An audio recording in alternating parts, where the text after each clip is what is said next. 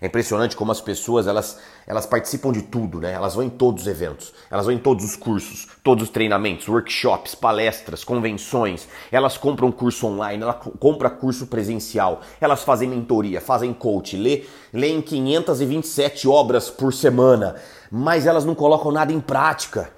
Gente, é, desenvolvimento pessoal não é muleta. Tem gente que está usando desenvolvimento pessoal como muleta, como escudo, como, como desculpinha para não produzir. Meu amigo, minha amiga, para de absorver conteúdo, para de fazer curso. Já fez bastante. Para de fazer curso, para de fazer treinamento agora.